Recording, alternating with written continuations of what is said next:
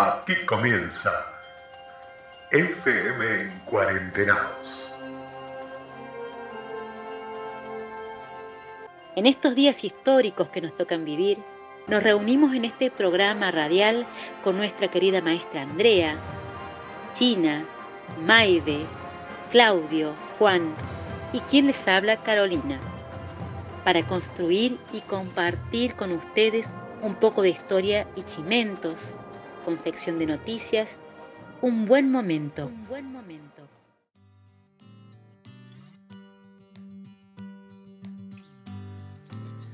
Bienvenidos y bienvenidas a este que es nuestro tercer programa de Radio en Cuarentena 2.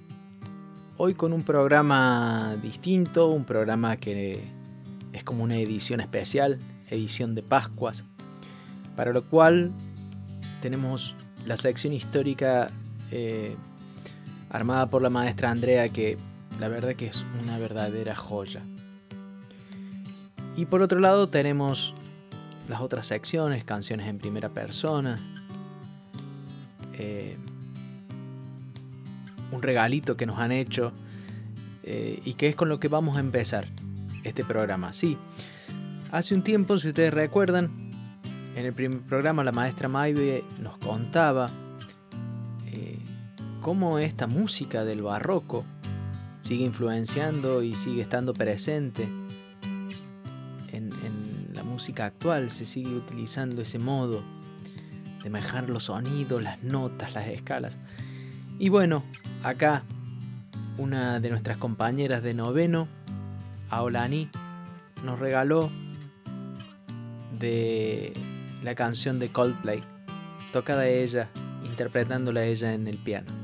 Así que con eso empezamos el programa de hoy, un programa sin desafío, sin el desafío semanal.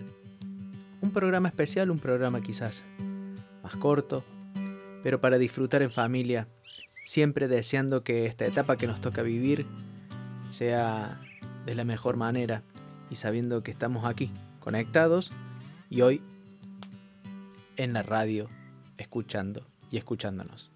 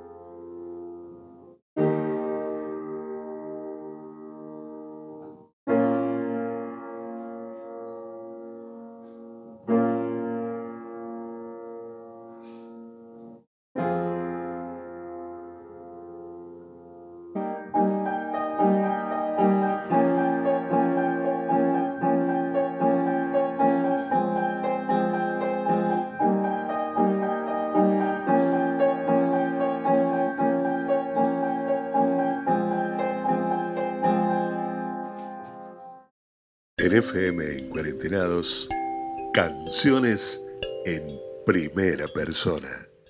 Bueno, gente, el tema es de René. No sé si ya sabrán algunos. Eh, está en la tonalidad de Do mayor, en cuatro tiempos. Y elegí esa canción porque me gustó mucho. La vi apenas salió.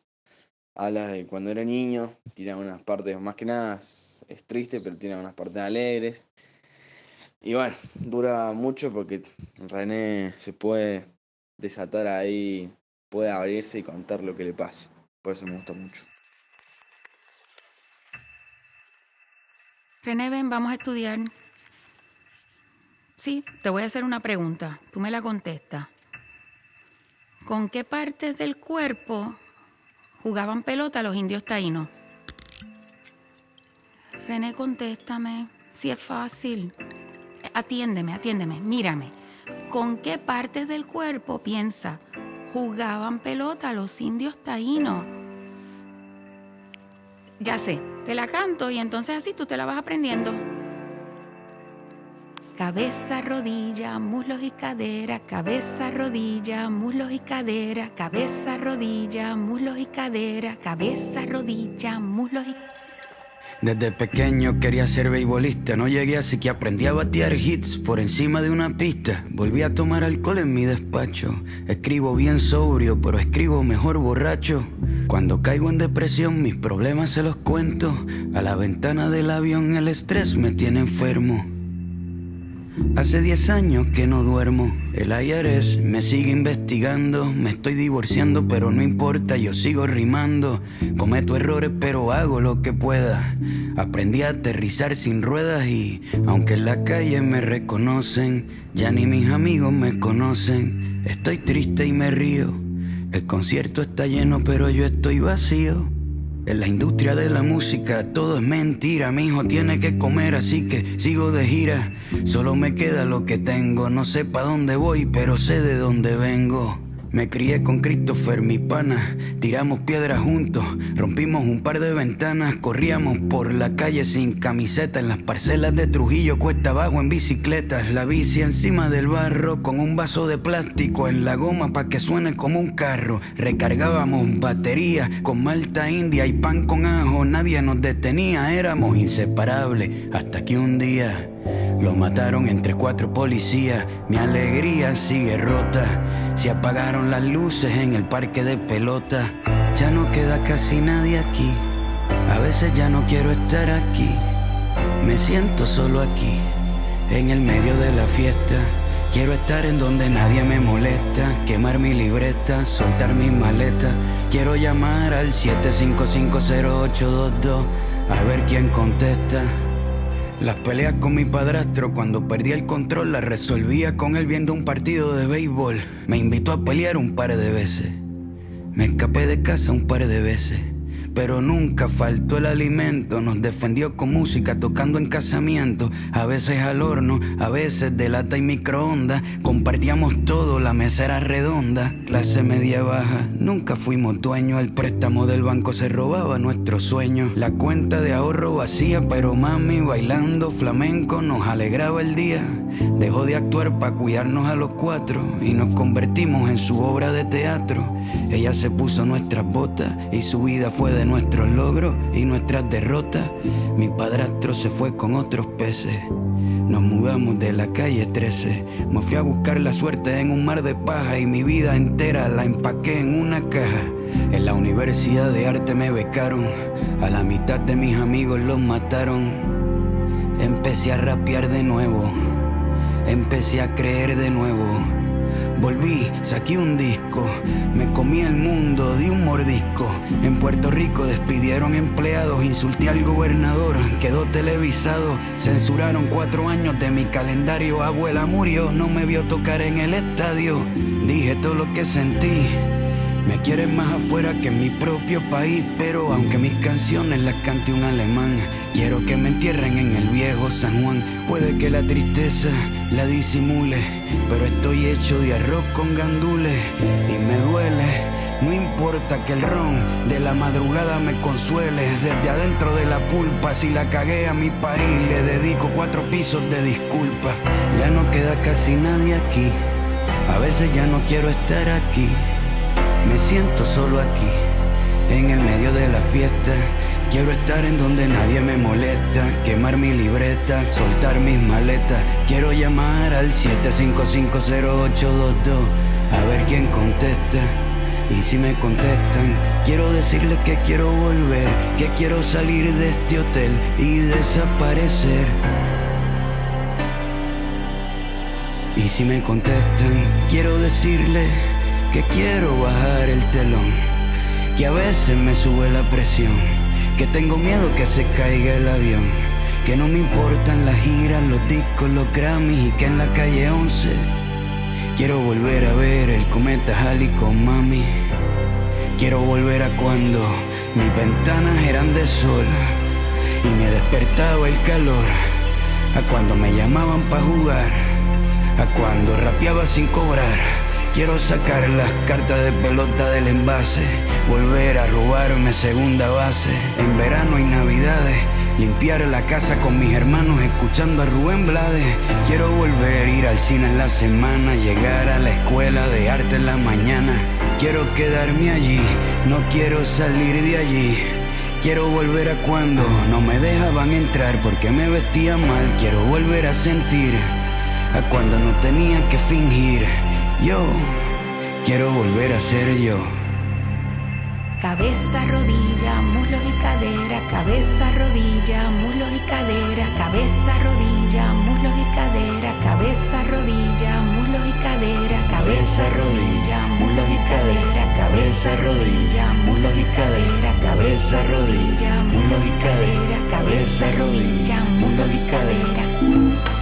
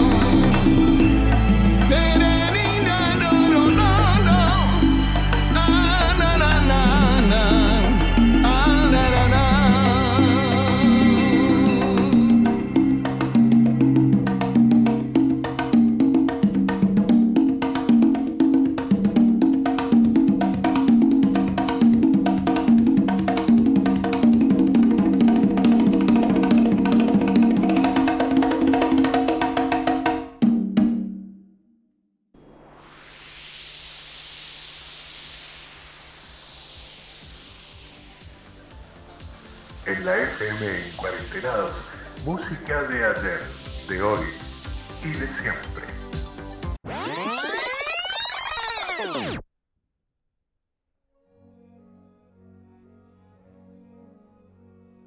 Bach. De Bach ya hablamos. Les dije que fue uno de los compositores principales del barroco, uno de los más importantes, una obra vastísima, llena de genialidades y de cosas sublimes. Nació el 21 de marzo de 1685 y murió el 28 de julio de 1750. Su vida tuvo de todos los colores, matices y, circunstancias que, se le puedan ocurrir. Eh, yo no se las voy a contar ahora toda porque es muy larga. Eh, él fue huérfano de madre de muy pequeño, su padre se hizo cargo de él hasta que muere, queda a cargo de uno de sus hermanos, eh, que no puede con, todos, porque eran muchos hermanos, eh, termina inscribiéndolo, se llamaban gimnasios, que eran gimnasium, eran una especie de escuelas.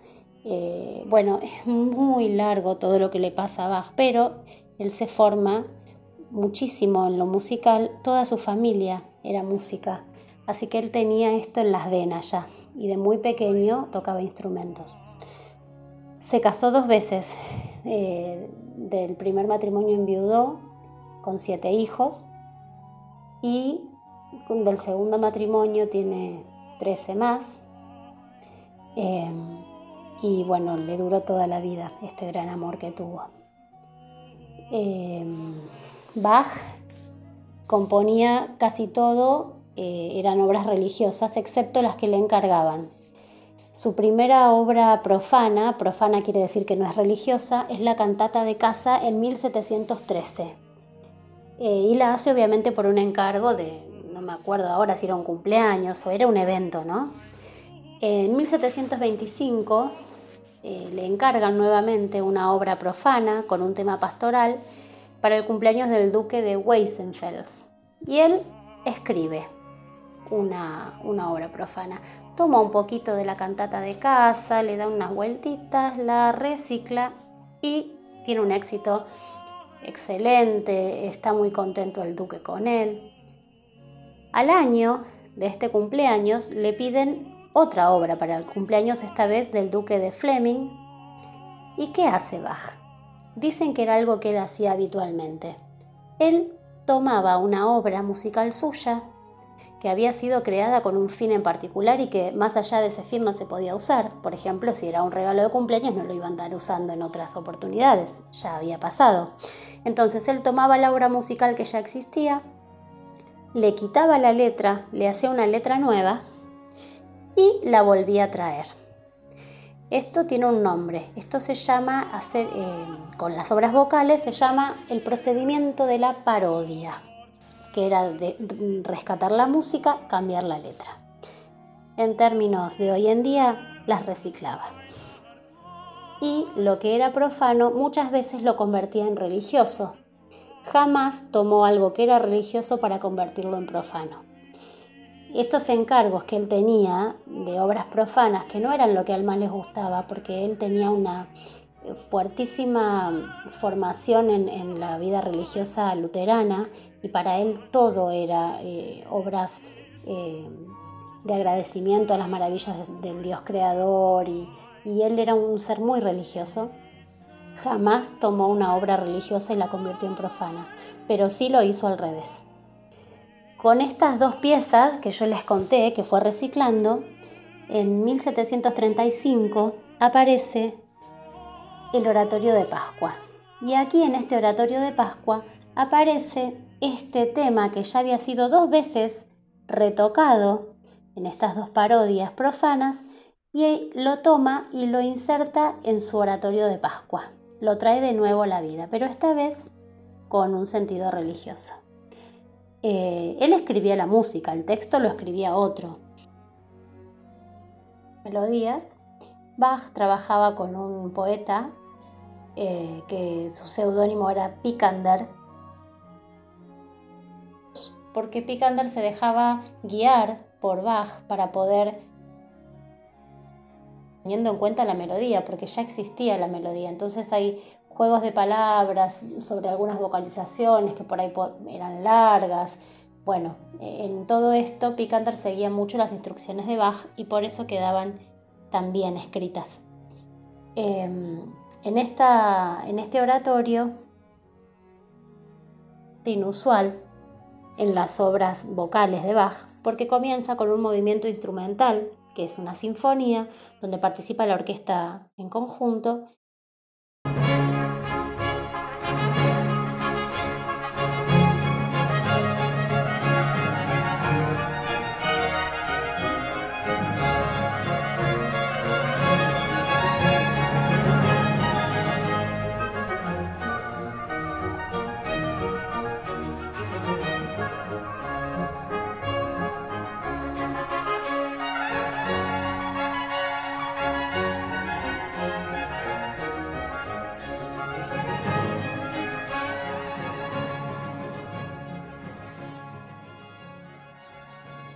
instrumental que es un adagio.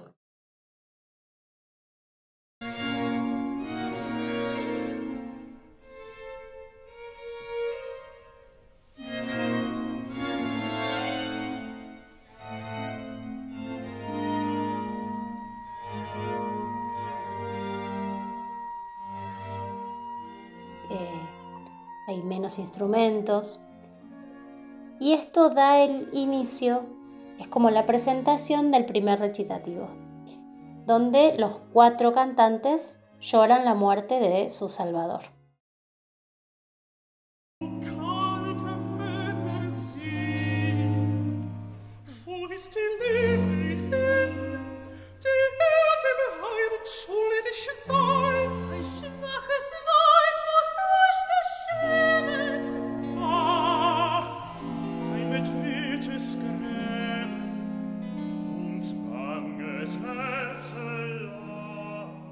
Porque dicen algunos por allí que estas dos, estos dos movimientos instrumentales con los que Bach comienza el oratorio podrían ser las partes de un concierto que también sería reciclado. No tenemos certeza de que esto fuera así, pero existen fuertes sospechas de que esto sea así. Bueno, en este primer eh, recitado, donde aparecen los cuatro cantantes, llorando por la muerte de, su señor, Le sigue eh, un aria, que es un oratorio, donde está la soprano y una flauta, eh, que solamente esas dos líneas melódicas están sostenidas por el bajo continuo. ¿Se acuerdan del bajo continuo?